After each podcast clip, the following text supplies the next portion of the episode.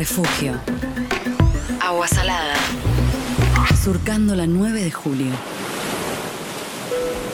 El pico que más me enganchó en este viaje fue una izquierda de gran envergadura llamada Uluwatu. Estaba en el extremo sudoccidental de la península de Bukit. Había un templo hindú del siglo XI construido con duro coral gris que asomaba al borde del precipicio que se veía justo a la izquierda de la ola. Con la pleamar, entrabas en el agua chapoteando por una cueva marina. El pico de Uluwatu era enorme y en los mejores días, cuando el viento flojo soplaba de tierra, las altas paredes azules de la ola hacían algo que no había visto en ningún otro sitio. Por lo visto, había una serie de bajos rocosos que se internaban en el mar desde el arrecife interior. Y esas formaciones estaban tan a ras del agua que ocasionaban que las olas se cubriesen de espuma. Al principio resultaba inquietante, pero luego, tras unos cuantos tubos maravillosos con olas enormes que no cerraban, ver esas rompientes lejanas que ya echaban espuma solo acentuaba la alegría de correr como un cohete bajo la parte que rompía de la ola. La zona interior de Uluwatu tenía el apodo de la pista de carrera. Era muy profunda y muy rápida, con corales afilados que fueron dejando su marca en mis pies, mis brazos y mi espalda. Una tarde me asusté muchísimo. El número de surfistas, que en Uluwatu solía ser enorme, incluso allá por el 79, había disminuido, cosa que me sorprendió porque las olas eran excelentes. Quedábamos unos cinco surfistas en el pico. La marea estaba baja, las olas eran grandes y rápidas. Había 20 o 30 personas en el acantilado, todos mirando el sol poniente. Detalle que debería haberme impulsado a preguntar, ¿por qué están mirando la puesta del sol en vez de surfear? Hice un par de tubos perfectos y entonces llegó la ola que respondía a la pregunta que yo, imprudentemente, no me había preocupado de hacer. Era muy alta, oscura, compacta, pero yo estaba hasta arriba de testosterona y cometí el error de meterme en la pista de carreras. De repente toda el agua se escurrió mar adentro. La marea estaba demasiado baja para surfear una ola así y eso explicaba que todo el mundo se hubiese ido. Pero yo no podía escabullirme. Ya era demasiado tarde. Tampoco podía irme nadando porque no había agua suficiente. El tubo fue el más grande que cogí de espaldas en toda mi vida. Era muy oscuro y hacía un ruido tremendo. No me divertí nada. De hecho, a medida que iba quedando claro que conseguiría salir del tubo, siendo consciente de la ironía que suponía todo esto, decía estar en cualquier otro sitio del mundo en vez de ahí. Para mí, debería haber significado un instante de Satori, un relámpago de iluminación tras una práctica tan larga y paciente. Pero en vez de eso, me sentí muy desgraciado, porque el temor, que estaba totalmente justificado, invadía por completo mi corazón y mi cerebro. Conseguí hacer el tubo, pero si me salvé de sufrir algunas heridas terribles, fue solo por pura chiripa. Meterme en el tubo había sido una decisión que tenía muy pocas probabilidades de salir bien. En realidad, lo que me metió en el tubo fue una simple estupidez. Si se me presentara otra oportunidad semejante, jamás lo haría de nuevo. Años Salvajes de William Finnegan. El refugio. Un viaje mental a tu fondo de pantalla. Bienvenidos a este episodio 19, transitando el invierno y en una recta final del invierno. Estamos haciendo este refugio podcast. Yo soy Fede y está por supuesto Tefa del otro lado. ¿Cómo va, Tefa? ¿Qué hace Fede? ¿Cómo va? Bien, todo muy bien y mm, bueno, como decíamos, ¿no? Transitando este invierno que ha sido muy distinto, esta cosa de no poder moldearlo, ¿no? No poder rajar al calor, decís vos. Más habitualmente, habitualmente, ¿qué hubieses hecho? Te hubieses hecho una escapadita. Y te tiro un Biarritz, un retirito de yoga, campiña francesa, ponele. Bien, bien, nunca un chascomús. Te diría que hasta con un sabor muy amargo empecé a dejar de seguir cuentas de surf en Instagram. Eh, algo en esto de seguir el verano eterno me, estaba haciendo daño. Me daba cuenta, ¿no? Que abrí el teléfono y ver olas de acá, de allá. Eh, un tipo en lycra disfrutando de un mar verde. Digo, por qué castigarme de esta manera, ¿no? el verano europeo es áspero de ver. Pero digo, la culpa no es del verano eterno. Eh, o sea, es el año de la pandemia. Claramente, digo, hay, hay algo que estamos transitando muy distinto.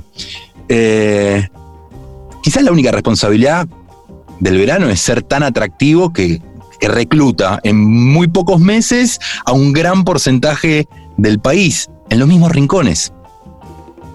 Siempre me las ingenié para mantener esta cosa del verano interno durante todo el año, ¿no? De hecho, pensaba, de joven y pre-redes sociales, ¿no te pasabas el día eh, recibiendo información o posteos de olas y, y demás que no podías ir, elegir, viajar?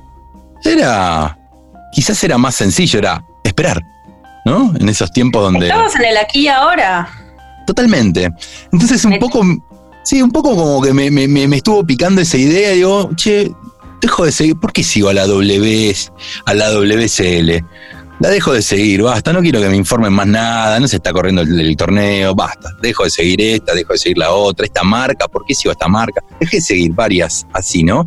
Y fue, va mermando un poco esa, esa invasión de información, de olas por todos lados. Pues, ante todo, el invierno hay que reconocerlo y aceptarlo. Hay que entregarse de lleno al frío, el frío aparece, eh, digo, va a tardar en irse, aceptarlo, y hasta seguro que te va a amagar, porque cuando arranca septiembre y arranca un primer sol, te clava el invierno una, ¿no? Te, te dice, che, todavía estoy acá, ¿viste? Y en octubre, y en octubre también te dice, acá Noviembre incluido. Noviembre es un gran amague. Recordemos las temporadas de Greenfields. ¿Cuántos Greenfields ha llovido? Mediados de noviembre con 10 grados. No, la primavera es muy desgraciada. pero, pero, pero es hermosa. Es hermosa. Pero sí, o sea, compensa, compensa como loca, pero la primavera es traicionera. Por eso digo, una vez que uno reconoce el invierno y que lo va a transitar, digo, después ya puedes trazar algunos señuelos para sostener ese deseo veraniego. Y yo pensaba que en mi caso, siempre tengo ahí a mano eh, algún disco de reggae, siempre suena algún, algún artista de la isla jamaiquina, eh, o no, o, no o, o algún artista reggae de algún otro lado, siempre del lado del sol en el asado. Y también me di cuenta de que siempre que me encuentro con algún espejo de agua, meto la mano como para tantear temperatura. Me imagino que vos debes tener las tuyas también, ¿no? Como para estar ahí siempre asociada al, al verano.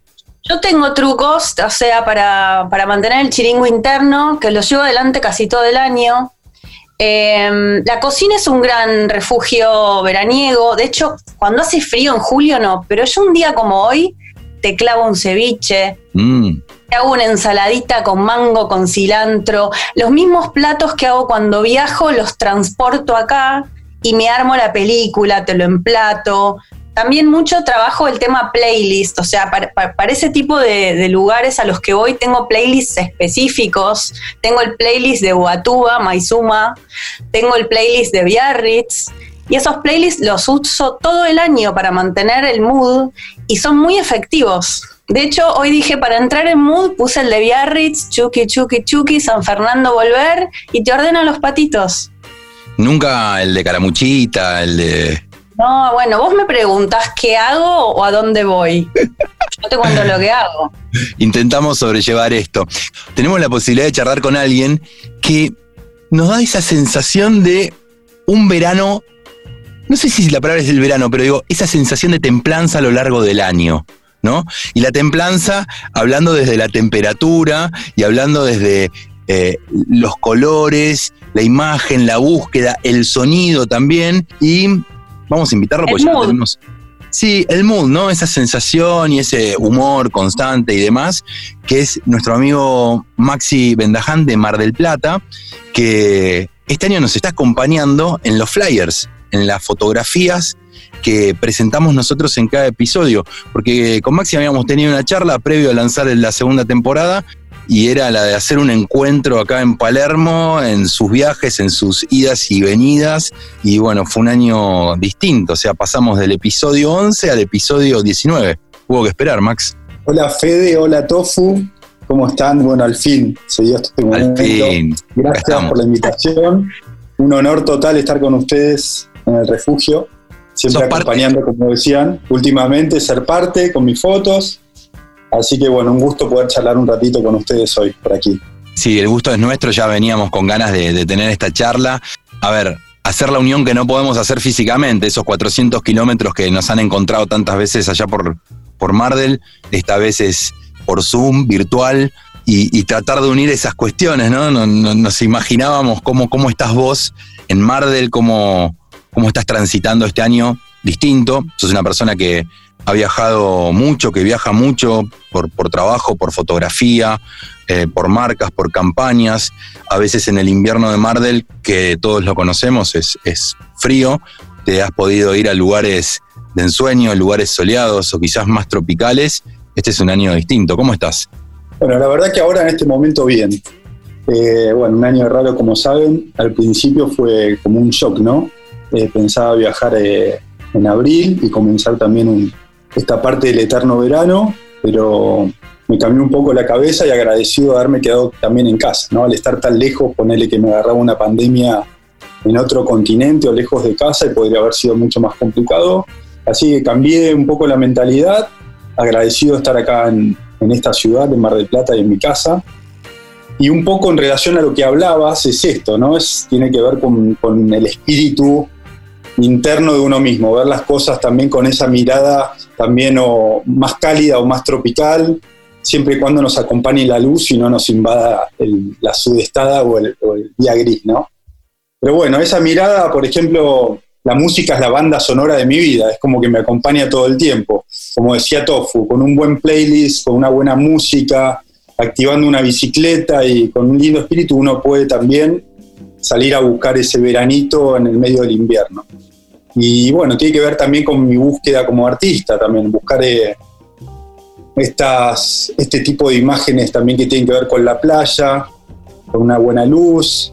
Así que bueno, está un poquito mi mirada pasa por ahí en este momento. Y la verdad que vienen tocando unos días bárbaros acá en Mar del Plata, por suerte. Nunca vi tanta gente en el agua. Ya sé que no te va a gustar lo que te voy a decir.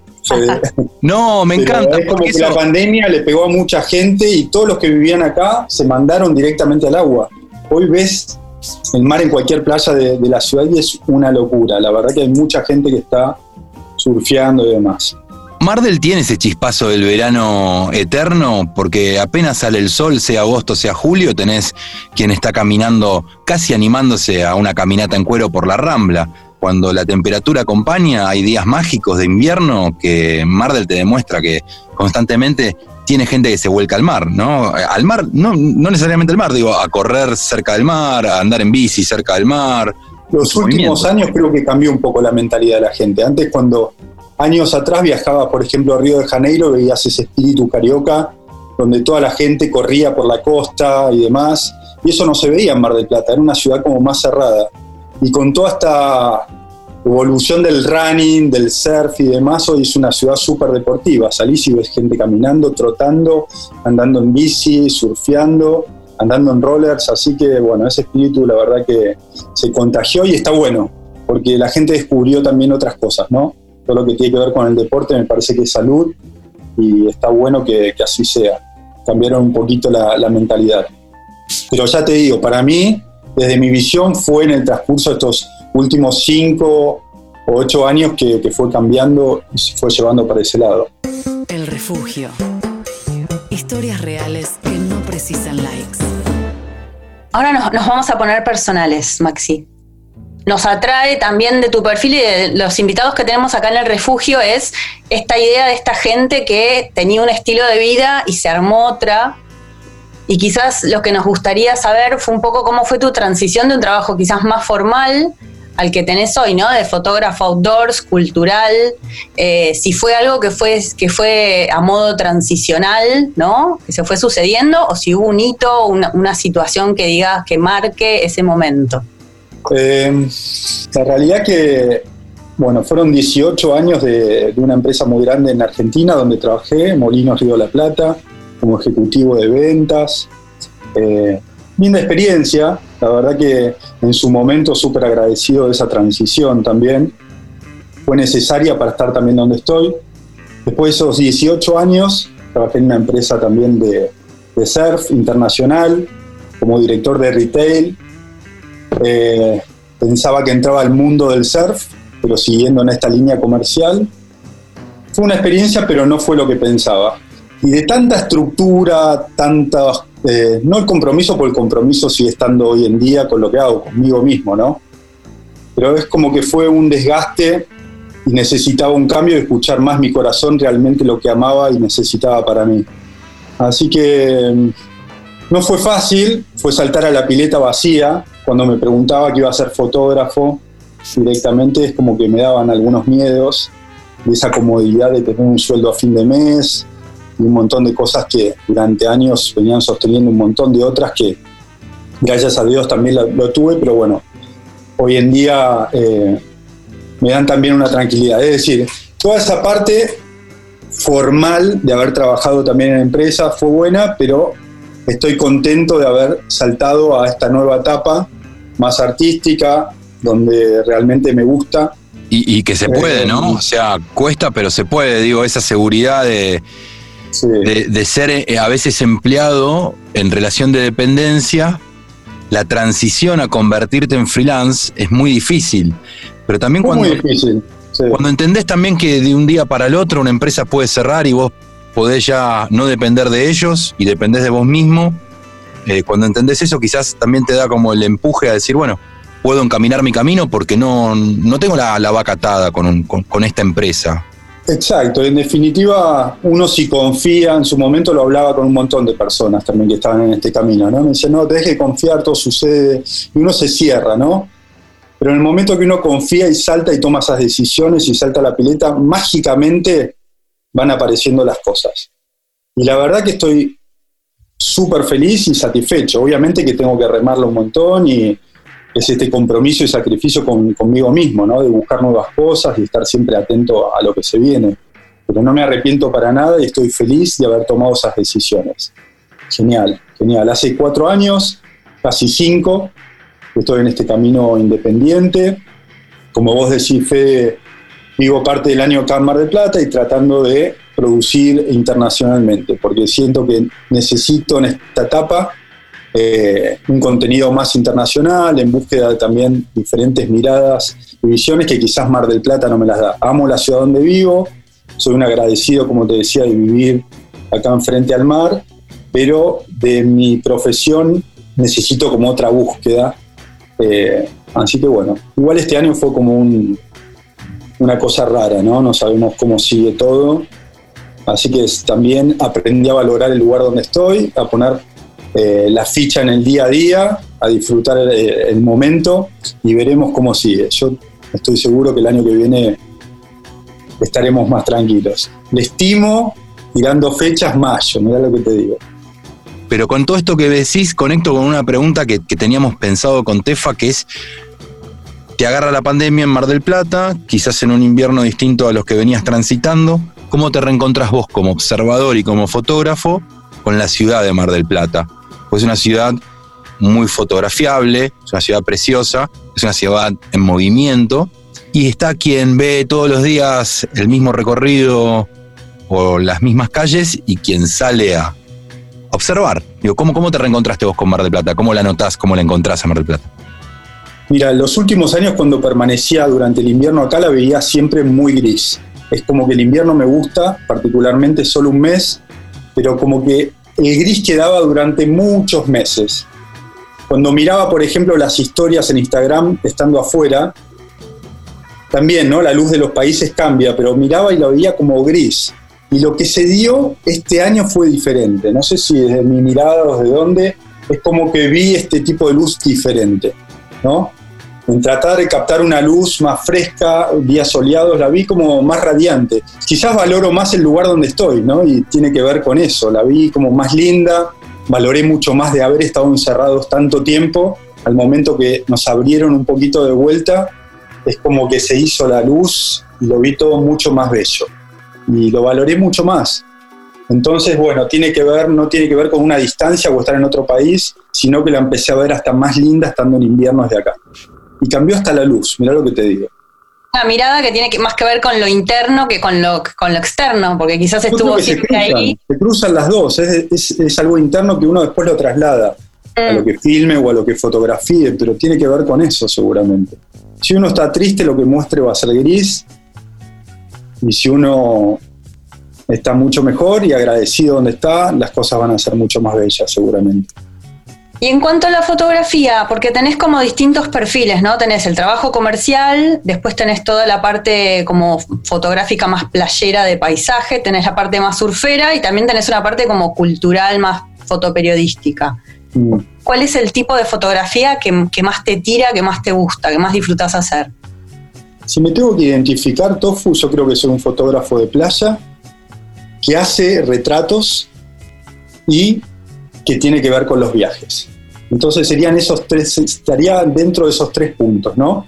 Playa, portraits y travel y viajes. Dentro de eso, cuando pongo, si tengo que trabajar para generar un contenido, es como que trato de cruzar todo en eso, es contar una historia, si tengo que hacer, por ejemplo, una campaña de bikinis, mostraremos ese pequeño mundo fashion, pero lo mío tira más siempre a contar la historia que haya un paisaje, que haya otro tipo de detalle, que haya un retrato y cruzarlo con esta parte de moda. Así que, bueno, pasa por ahí. Lo cultural me llama un montón. La verdad que es uno de los puntos que más me gustan, ¿no? Eh, mostrar las culturas, los rostros, combinados siempre con el paisaje y contar historias. Pero siempre atravesado por, por los trópicos. ¿Te ves mostrando un poco de cultura en Groenlandia de repente? En Alaska, Canadá, porque esa luz templada que hablábamos no la vi tanto en tu galería, la luz blanca quizás, ¿no? Falta un poco de... Con los años, con los años es como que me di cuenta que sé lo que me gusta y dónde quiero estar. En estos trópicos es un lugar donde me siento bien, de forma satisfactoria. Me gusta caminar en ese límite entre el mar y la orilla con música, con mi banda sonora y es como que siento una satisfacción enorme dentro de esos lugares. Pero después dentro de mi carrera profesional no siempre quizás sea también la playa. El momento donde yo estoy transitando estos últimos años tiene que ver con Centroamérica, California Indonesia, pero seguramente me encantaría ir a Groenlandia y a estos países a, poder documentar también todo eso, desde ya. No sé si me quedaría mucho tiempo, ¿viste? Como me agarra frío, después ya ya me vuelvo, pero sí, sí, sí, estaría encantado en poder documentar otras cosas. No soy tan cerrado tampoco. Quizás sí me reconocen un poquito más por mis fotos de olas, por mis galerías, que hace años que estoy con eso, que es donde todo arrancó. Yo también trabajé muchos años en empresa, pero la fotografía parte desde ahí, ¿no? Desde mis viajes, de documentar también eh, todas esas situaciones de vacaciones, de playas y de olas. Y bueno, después se fue transformando y la fui llevando hoy en día, que es un lado de, más profesional donde vivo de esto, ¿no? de esta profesión. ¿Y hoy dónde pensás que está eh, el foco, el lente? ¿Dónde te pensás que está para mostrar algo distinto del surfing? Mardel es una ciudad que te ofrece, la verdad, que unos, no sé, unos paisajes bárbaros. Digo, vos podés ver a alguien surfeando en, en Celusal, en el muelle, en la popular, eh, tener algunas perspectivas de, de lo que es Playa Grande o, ya la naturaleza de, la zona sur. ¿Cómo, ¿Cómo, vas guiando tu lente entre todas las opciones que te brinda una ciudad como Mar del Plata? Mira, son momentos de acuerdo donde, donde estás, ¿no? Por ejemplo, ahora en invierno me pegó como todo el Mar del Plata más vintage.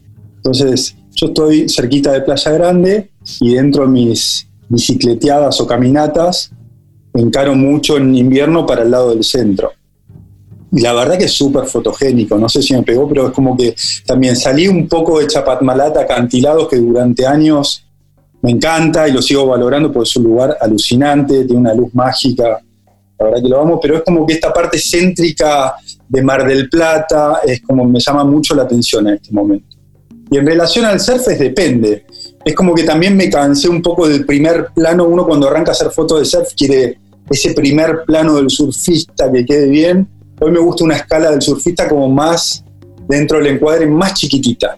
Como que el cuerpito sea parte, pero que el paisaje sea lo más importante. Es como vos decías, por ejemplo, mostrar el celusal, hoy que es el Quilmes, que no es más celusal. en el centro de Mar del Plata, que se vea bien toda la escollera, que se vea la escala de la ola, el cielo y parte de la ciudad de los edificios, y el surfista que sea parte. Pero no, es, no hay nada tan absoluto, porque capaz que una de las tomas para contar la historia es amplia y abierta, después me cierro y voy adentro y tiene que ver con su expresión y una maniobra, y viste, es jugar un poquito con todo eso, qué va pasando. Pero si tengo que elegir un tipo de fotografía, salí de ese primer plano y voy a algo como más abierto, ¿no? Es mostrar el paisaje, la locación donde está implantado y la escala del deportista o lo que sea, que sea parte también de eso. De aquella época, ¿qué, recuerdos quedan de, aquella época que, transitaste tanto eh, la zona sur de Mardel, el rancho? Recuerdo. siempre los mejores recuerdos. recuerdo haberte cruzado por ahí intentando entrar a, balnearios privados, viste, que se hace complicado y capaz que era. Bueno, ahí nos cruzábamos algunos entrando ahí a, a la zona. No, eso es una hermosura, es el Mar del Plata natural que hoy nos queda, porque la verdad que acá toda la parte céntrica la veo, te digo, de una mirada, no sé cómo explicarte este tipo de mirada que le tengo al centro. Es, eh, lo hemos hablado con Tofu, quizás sea irónica la palabra, pero no lo es esta invasión de, puestos de madera sobre la playa mal pintados, esta invasión de carpas ocupando todos los espacios públicos, las cañerías saliendo, estos carteles de locales que quedan abandonados durante el invierno, estos carros que quedan cerrados. Hay como una cosa extraña, ¿viste? Que es parte de la cultura también popular que vive durante un mes o dos al año y después se cierran y queda un mundo fantasmagólico que bueno, es... 11 meses al año. mirada que es la que me llamó la atención transitándolo en este invierno acá. Pero lo otro es como un mundo mucho más natural, es como estar, por ejemplo, en Uruguatu, pero a 20 minutos de, Mar del Plata Centro, por ejemplo. Y la verdad que la amo, amo toda la que es la zona que va desde Mar del Plata hasta Miramar y pasando también. Hay lugares mágicos realmente. Bueno, la playa donde íbamos juntos, que ahí tuve una rodante durante casi nueve años, es un lugar muy lindo, cerca de Paradise. Pero hoy encontré estos, este último verano que me mudé un poquito más para arriba. La verdad que siempre sigo descubriendo y encontrando nuevos lugarcitos. ¿Viste? para caminarlos con marea baja, donde también hay olas y no está tan invadido de gente. Trato de buscar eso. Porque gente tengo acá en mi casa que es Playa Grande, donde está toda la banda marplanáutica. Pero después si quiero encontrar más tranquilidad durante el verano, tengo mis refugios en el lado sur, que me encantan. Así que, nada, es hermoso. ¿Y quién te dice si no llegará algún momento donde le toque a, la parte de Camet, ¿no? Quizás también algo olvidada y con, muchas, con muchos recovecos interesantes para, ir descubriendo. Totalmente. Hay un tema ahí con eh, ambiental, ¿no? Que la planta. Es parte también de lo que estoy trabajando Hoy en día estoy bueno, hablando sobre el plástico y limpieza de playas dentro de mis series fotográficas, pero internamente en nuestras mentes, toda la parte norte que tiene unas olas divinas, la realidad que también hay desagües donde los días de lluvia caen un montón de basura, está esta planta también donde es un desecho y mentalmente, internamente es como que para surfear ahí no me convence mucho. Quizás sí ya llegando a Santa Clara, que es muy bonito, eh, después fotogénicamente sí, porque tener los acantilados más bajitos, lo que vos decís, toda esa parte es bonita, ¿no? Pero también del lado de la ruta para el otro lado hay como un abandono, es una zona donde para el lado del sur creció, pero para ahí es como que quedó un, abandono total y estás enfrente al mar. Así que ojalá que pueda crecer el día de mañana y mejorarse un poco toda esa zona. Instagram, el refugio podcast tema que hablamos en la apertura es la música, y, vos también lo mencionaste, eh, que te acompaña un poco para trazar ese verano interno. Y sabemos que siempre en tus posteos aparece un poco el reggae. ¿Tenés algunos artistas para, para proponernos, compartir? Claro que sí, claro que sí. Eh, acá hice una lista. La verdad que me gusta mucho el reggae. No es solo que escucho reggae todo el día, porque es un momento también que hay que cambiar los moods y los estilos pero que en un día de sol, con los headphones y la bici es como que estás en este eterno verano, ¿no? Es fácil, si uno quiere trasladarse, estés donde estés, no hace falta estar en el mar, te vas por la costanera, por Buenos Aires, por Libertador, te pones unos buenos temas y ya va fluyendo. Así que les preparé algunos, algunos temas. No sé si querés que te los mencione o. Sí, ¿qué, artista y qué, cuál es el artista y cuál es el tema? Este, estos dos últimos años conocí un artista de Hawái que tuve la oportunidad de conocerlo y hacerle fotos en California el año pasado, que se llama Landon McNamara. Es un surfista de Hawái. Eh, vive enfrente al Point, ahí con su familia, tiene una casa muy linda. Desde ahí, Landon McNamara, hay varios temas, la verdad que los últimos dos discos valen la pena completos, pero podemos arrancar y compartir Don't Go Away.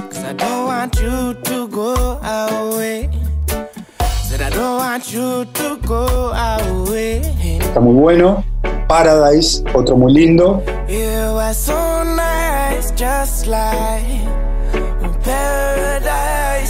Y Jam With You también. Hay tres como para arrancar que son el top de él.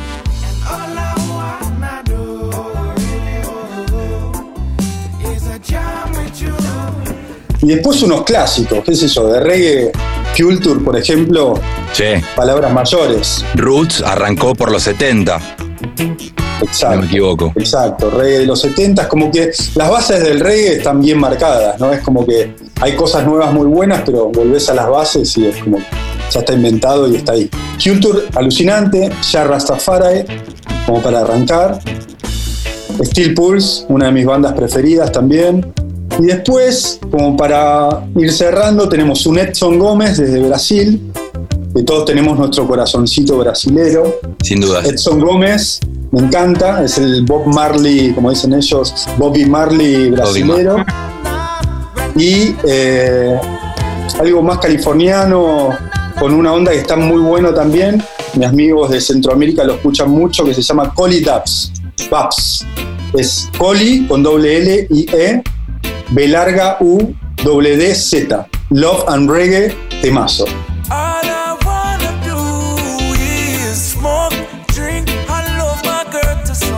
Tenemos Así un que, gran- bueno, no sé si quedó claro, pero ahí tenemos como un par de temitas como para armar un playlist y arrancar. Tenemos, no- nos falta la pregunta de cierre del millón que le hacemos a todos nuestros invitados. Hay, hay dos palabras que ven- vienen atravesando estos 19 episodios que su- surgieron en el primero, son dos palabras en alemán. Una es Fernby y la otra es Heimby. Y Heimby sería el equivalente a lo que se llama en inglés el, el homesick o homesickness, o en español sería el- lo que extraña uno del hogar. Y Fernby es eh, extrañar lugares que son lejanos a unos y a veces hasta lugares que uno nunca ha llegado a conocer. Entonces la pregunta acá sería, ¿cuál es tu Fernby cuando estás en Mar del Plata? O sea, ¿cuál es ese lugar? Puede ser un lugar concreto, puede ser un paisaje inclusive, o puede ser un lugar que todavía no conoces, cuál es tu Fernby. Y cuando estás lejos, vos que vas y venís, ¿qué extrañas de tu hogar original? Pará, pará, pará, pará. Cuando estoy dentro de un lugar físico, o puede ser un área geográfica dentro de Puede ser un área geográfica, puede ser eh, un lugar que no existe, pero que, que lo podés describir con palabras. Sí. Y mira, como mi escape, eh, me encanta el barrio donde vivo, de vuelta ya te digo, es, Playa Grande, es maravilloso, porque es una mezcla entre lo urbano y lo natural. Vos te metés y cruzás, te metés al mar y es como que te olvidás mirando para el otro lado, que estás en el medio de la ciudad. Pero, ¿viste el ser humano que es inconformismo? Cuando tengo que romper un poco con, con la zona del día a día. Me gusta escaparme, como decíamos hace un rato, esta ruta 11 tan maravillosa. Y tengo un pequeño refugio escondido en el medio de un campito, que es una casilla rodante de los 70s, donde hay una vista enorme al campo, donde hay caballos y demás, y ese es un lugar y un refugio que me encanta estar. Prender un fueguito, cocinar al aire libre, escuchar música, escribir y leer. Es un lugar de inspiración. Lo uso a veces también para algunos hacer fotos de algunas campañas y demás dentro de la zona, no ahí porque lo tomo como algo personal y lo resguardo, ¿no? Pero toda esta zona más de campo y mar eh, me inspira un montón. Excelente. Para mí en algún después- momento Sí. vas a tener que irte a, vas a tener que ir a fotear Biarritz también. Biarritz. Sí, no hablar. Esa encanta, conexión Mar del Biarritz. Me encanta. No, no, es, impres- Más. es lo mismo, es lo Sí. mismo, es copy-paste. Son perlas del Atlántico. Este año yo volvía a Bali supuestamente, pero los stops son, lo puedes hacer vos mediante varios lugares. Lo venía haciendo mediante Los Ángeles, California, pero tenía la intención de hacerlo vía Europa y era un poco hacer estos stops en estos lugares europeos que tienen mucho estilo. Pero bueno, quedará para el 2021, si Dios quiere. Me quedó la segunda, es lo que extraño cuando estoy lejos. Eh, y esa melancolía de estar lejos tanto tiempo, a veces hasta cinco meses, no suele pegarme, pero cuando cae, te cae en el corazón, ¿no? Más que todo con, con la música que es la banda sonora. Siempre estando tan lejos escuchás algún tema Ratatouille, no sé el que vio la película, que a mí me pega por ahí, ¿no? En la película Ratatouille el tipo comía una verdura y lo hacía acordar cuando él era un niño. Y con la música a mí me pasa. Y al estar lejos, quizás recuerdo un poco de vuelta esto, mis padres, mis amigos, lo más simple de la vida cotidiana de tomar mismo una cerveza con tus amigos o un asado, la carne argentina, el fuego, el estar con, con los más cercanos te pega un montón, es la realidad. Eh, por eso no existe lo perfecto, sino que cambias cosas por otras. Así que bueno, está bueno. Nuestra gente, estar cerca de nuestros afectos y amigos vale un montón. Pero bueno, en, en la apuesta de cada uno, que es lo que quiere para su vida, eh, a veces tenemos que salir también de esta zona de confort e ir a buscar también otras cosas. Se extraña Mar del Plata, en lugar que, que esté siempre, tiene sus cosas, quizás estos inviernos tan grises y largos, que hoy los veo de otra manera y estoy agradecido, eh, pero se extrañan, es un lugar maravilloso para vivir. La verdad que estoy muy contento de estar acá, porque te da una mezcla de muchas cositas. Igual Buenos Aires va muy bien, más allá de este momento crítico, es una ciudad cultural que tenés un montón de cosas. Es depende de lo que hagas y tu estilo de vida. Yo elijo esto porque ya sé lo que me gusta, pero desde el lado cultural cuando quiero ir a ver galerías de arte, ir a ver diferentes cosas, me gusta estar ahí también. Sí, Pocos días, pero me gusta. sí, sí, exacto. Baires de, de visitante es hermosa. Es más, soy porteñito, lo dejo aclarado acá, soy porteño, viví hasta los 15 años en, en Palermo y después, bueno, nos vinimos a vivir todos a Mar del Plata con toda mi familia, pero bueno, eh, valoro un montón de haber, eh, haber ido al colegio allá, haber vivido ahí cerca del zoológico, de haber jugado en la vuelta del zoológico y andando en bici por ahí. Eh, Las alaceras. Exacto, todos esos lugares los curtí un montón, así que tengo un- el corazón también puesto allá. Ese corazón dividido, es así. Sí. Como en este momento estamos divididos entre dos temas de cierre, ¿viste? Porque vos planteaste un, un gran tema de Steel Pulse, eh. Your House, me parece tiene, tiene mucha mística. Ese tema es una gran banda que, si no me equivoco, es una banda inglesa, Steel Pulse. No sé si jamaiquina, ahora no lo recuerdo con exactitud, pero es de esas grandes bandas de reggae que no salen de la isla, me parece, ¿eh? Y yo tenía preparado, hay un tema que siempre me llamó mucho la atención de un disco que se llama Confrontation, es el disco que sale cuando él muere en el 81, creo. En el 83 sale un primer disco póstumo, que es Confrontation, que tenía alguna compilación de temas hechos en el último periodo de Marley entre Exodus y Uprising. Y aparecen algunos temas nuevos también, eh, temas que no habían sido editados, inéditos. Entre ellos uno que se llama I Know. Sí, me gusta, me gusta mucho. Y bueno, no sé, habría que ver cómo cerramos, ¿viste? ¿Cómo lo ves, Max? ¿Te parece que Steel Pulse le da un buen cierre a este Steel episodio? Pulse es un temazo, es un temazo, no tengas dudas, Your House la va a romper. Mira, en el último viaje el año pasado estábamos volviendo, llegando de noche en Costa Rica, que vos también estuviste, por esa zona, llegando para ese camino que va, viste, una vez que cruzás el ferry, todo lleno de tierra con lluvia y arrancó este tema y fue piel de gallina. Entonces La quedó ahí de- en el corazón. En Guanacaste, para poder ir. Exacto, así que bueno, quedó ahí, no lo escuchaba hace tiempo, ¿viste? Y lo puso un amigo en el auto y, ¿viste? Cuando te pegan y te gustan y lo escuché ese viaje un montón. Y hoy en la mañana, recordando un poco lo que habíamos hablado, anoté y me vino ese tema a la cabeza y creo que, que va a andar muy bien. Así vamos a cerrar entonces, Stefa. eh, gran episodio, Maxi Vendaján, que es podemos decir nuestros fotógrafos son un poco apropiárnoslo, ¿viste? Me parece que es demasiado. Apropiémonos. Nuestras fotos, como que las fotos son nuestras. Como nuestras un fotos. Orgullo total, un orgullo total ser parte del refugio, acompañar estos fantásticos episodios con fotos lindas. Gracias, Maxi. Gracias. No, gracias a ustedes por la invitación. Gracias. Un gustazo. Ahí cerramos entonces con Steel Pulse Your House. Métale.